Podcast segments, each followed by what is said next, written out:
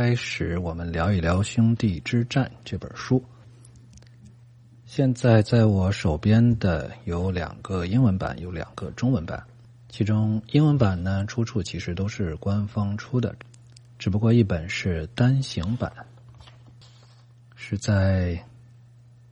一九九八年出版的《The Brothers War》单行版。另外一本呢，我要去找一下啊。另外一本呢是合集，就是《神器国度》的四部曲，再加上一部前传，总共五本书：《索兰》《兄弟之战》《吕法师》《时间溪流》和《血脉》这五本书，在二零零九年，也就是呃《兄弟之战》出版十一年之后，出了上下两卷的呃五本书的合集。为什么我这么纠结于版本呢？啊，是因为英文版其实是没有什么太大的区别啊，至少目前我没有看到有多少区别。但是在中文版这边呢，目前我手上就已经有有两个版本了，分别是京和互动二零零一年十一月啊出版的《兄弟之战》的中文版，还有一本呢，应该来讲是盗版书。经过那个年代的朋友们应该都知道啊。西藏人民出版社出版的奇幻文学系列，绿皮儿的啊，也叫《兄弟之战》。其实按照我现在的考证，初步能够判定，二零零一年十一月出的这一本，呃，金河出的这一本呢，基本上取自于二零零一年一月啊出版的这本盗版的《兄弟之战》，而这本书实际上最早是台湾那边的翻译，也就是。尖端出版社当时在引进万智牌到台湾地区的时候，组织翻译了几本书，其中就包括《兄弟之战》《理法师》和《瑞斯风暴》这三套书呢。我虽然在网上见到过，但是一直没有能够买到。很有特点的是，这三本书应该还是繁体字的竖排版，就因为没有收到，所以说很难去分辨我们的简体中文版。和当时的繁体版之间有什么样的区别？但至少我手上拿到的这本西藏人民出版社出的盗版，标明了译者是张泽怡，文章的张啊张泽怡。嗯，京河出的这本呢就没有专门提译者，但是从内容上来看，基本上就是嗯取自张泽怡。女士的这个译文，所以首先在逐章加叙加译，特别是吐槽翻译之前，也要向翻译的前辈做一下致敬。呃，由于时代所限，再加上一些可能我们现在想象不到的一些原因吧，这个译本呢很难讲是尽善尽美，所以。作为后人的我呢，站在巨人的肩膀上，自然可以挑出很多的毛病。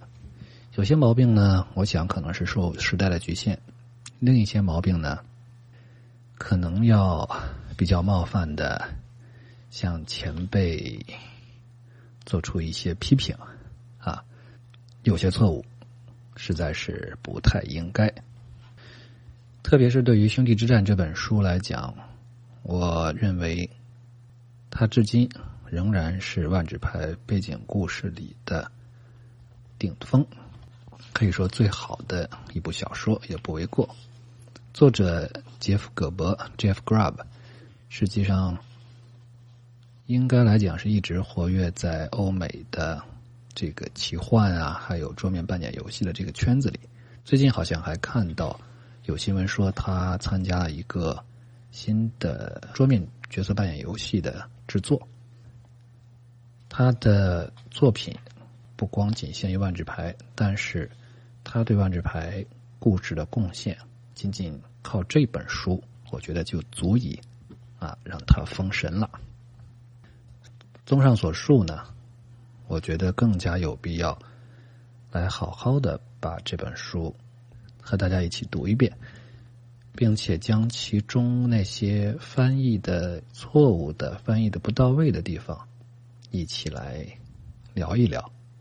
谈不上以正视听啊，因为如果真的要以正以正视听，我想更多的应该是由我认认真真的以文字的方式翻译一遍。但现在看来呢，可能的确还做不到啊，臣妾做不到。所以我想就慢慢来吧，我们就先从一边聊一边读这种方式，至少先把这里面的一些错误。和问题先记录下来，之后我们再想办法看看怎样能让这本书以更好的面貌呈现在大家面前，让万智牌的故事真正的以其原貌展现在爱好者面前。大约说了十分钟闲话，我们就开始来一张一张的看。我现在依据的版本呢，主要是以经和互动他们出的这版为主。呃，会辅助用那本盗版的《兄弟之战》的内容，在部分细在部分细微的地方做个对照。当然，我最想的是能够有机会淘到尖端出版社出版的原版繁体版，做一个最全面、最根源的对照吧。呃，为什么会这么在乎这些版本啊、出处啊之类的？是因为这本书本身在一开始，在致谢之后呢，就有一段这样的话，我们可以看到。呃，打个广告吧，刚才忘了给大家打个广告。如果大家手上有《兄弟之战》这本书，可以一边听着一边来看。如果你手上没有，想购买的话，嗯，可以去淘宝搜一搜。但如果搜不到的话，呃，可以去孔夫子旧书网上看一看。嗯，实在不行，还可以到我们的微信公众号“万智牌的博士都”里面，我们的小商店里看一看，选购我现在当时也是以高价购买的几本多余的嗯《兄弟之战》的中文版，有金合版的，也有这个西藏人民出版社出的盗版的。如果大家感兴趣的话，想看的话，或者说想和我一起，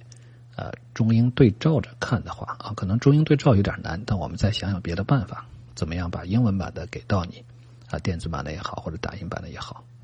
但是中文版，如果是可以一起边听边聊的话，呃，体验会更好，特别是后续的节目呢，以直播的方式跟大家来聊啊，然后录下来。作为我们西米团的提前听的内容，呃，放出，所以很希望大家能够在直播的时候啊，在我直播的时候，一起到我们 MTGCN 电波科啊，在喜马拉雅的这个直播间里来，我们就可以一起聊，嗯，可以互动，给我发消息。之所以这么在乎文本的出处。也是因为这本书，刚才说了，也是因为这本书，在最一开始的时候就提到了，有这么一段有关出处及精确度，A word about sources and accuracy，里面是这么讲的啊，克萨与米斯拉的故事在泰瑞西亚最为人知，而且也流传于多明尼亚的每个地方，啊，大家注意一下，这个多明尼亚呢，实际上现在我们讲应该是多明纳里亚了。在过去，多明尼亚是指的多重宇宙，也就是，在过去，多明尼亚和多重宇宙它是一个意思。但是官方后来也意识到，嗯，总用这种方式，呃，会造成一定的混淆。就相当于多明尼亚是多重宇宙，然后多重宇宙里边有一个地方叫多明纳里亚，那么大家就特别容易搞混。所以以后呢，多明尼亚这个说法就不再出现了。所以在这里。这个多明尼亚的翻译实际上是有问题的，是错的，因为原文就叫多明纳里亚，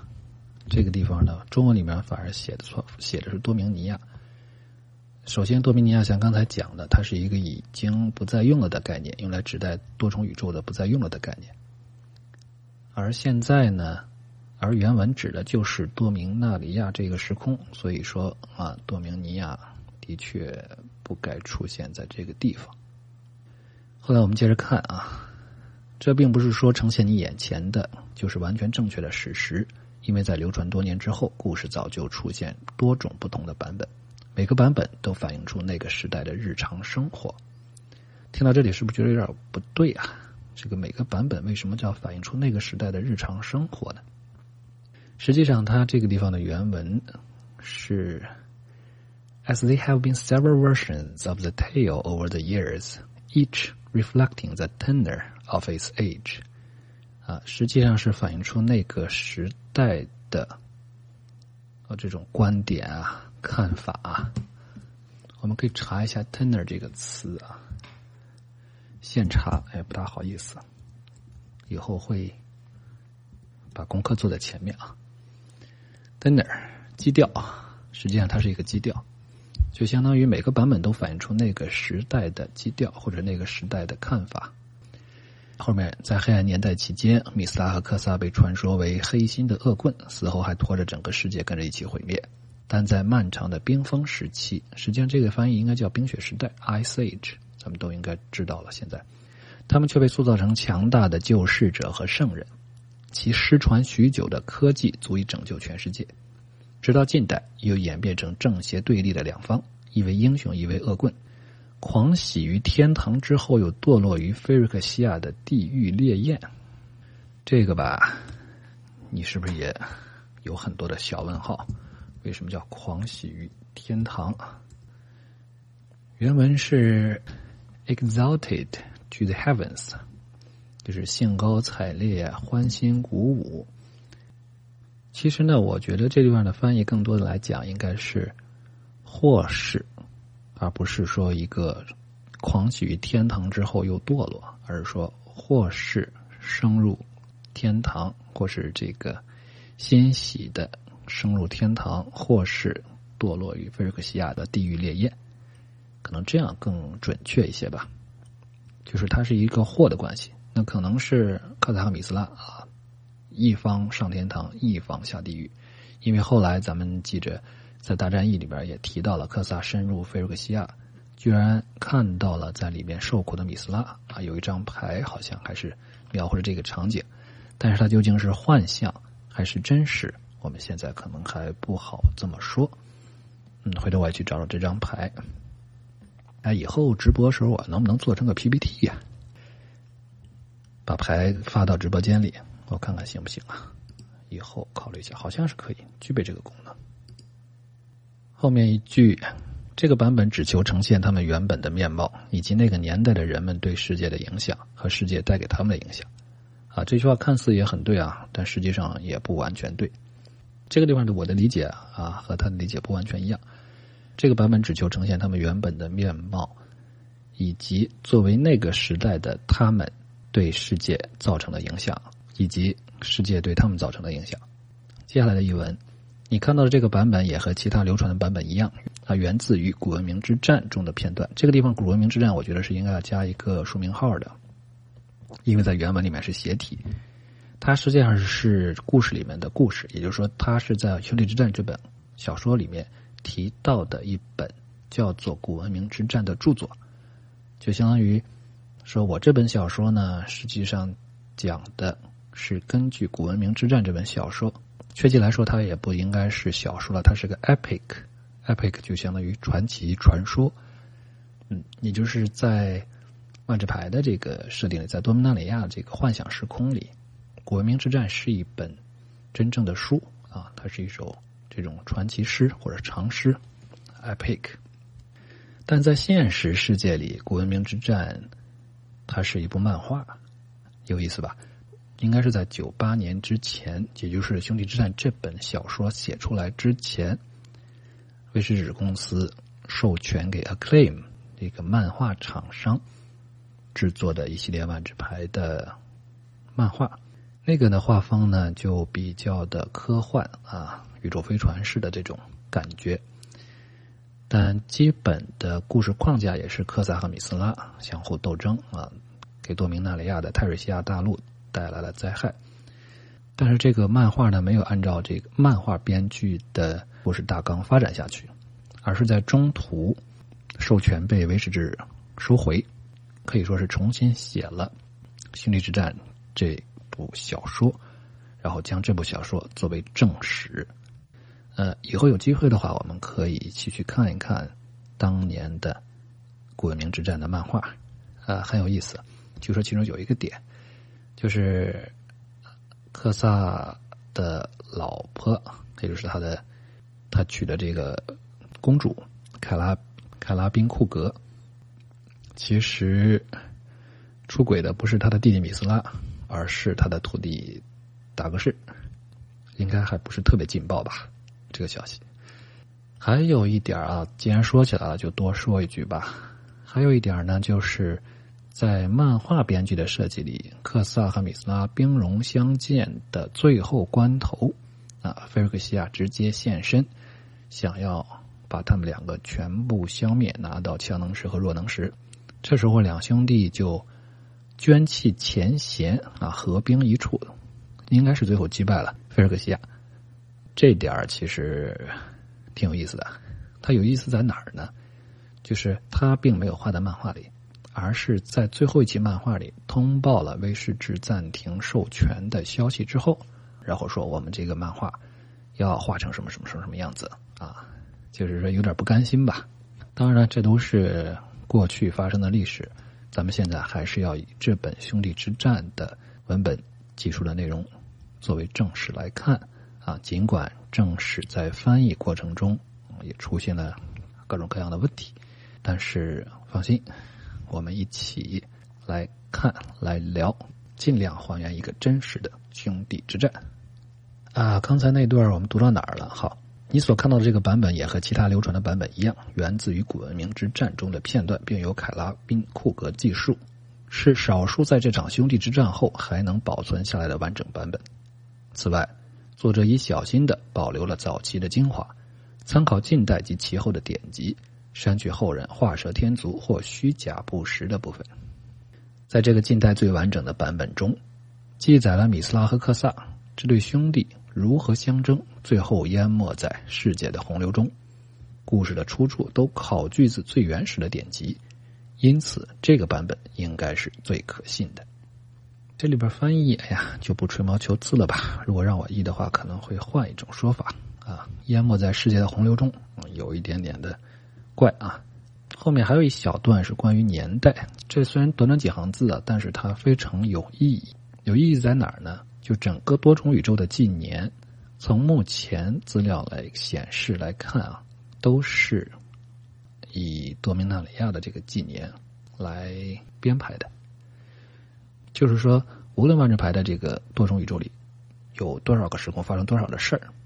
你去查资料的时候，如果要查到时间，就会发现每一个年代、每一个事件的这年代后面会标注着 A 二两个字，哪怕这个事情发生在阿拉若，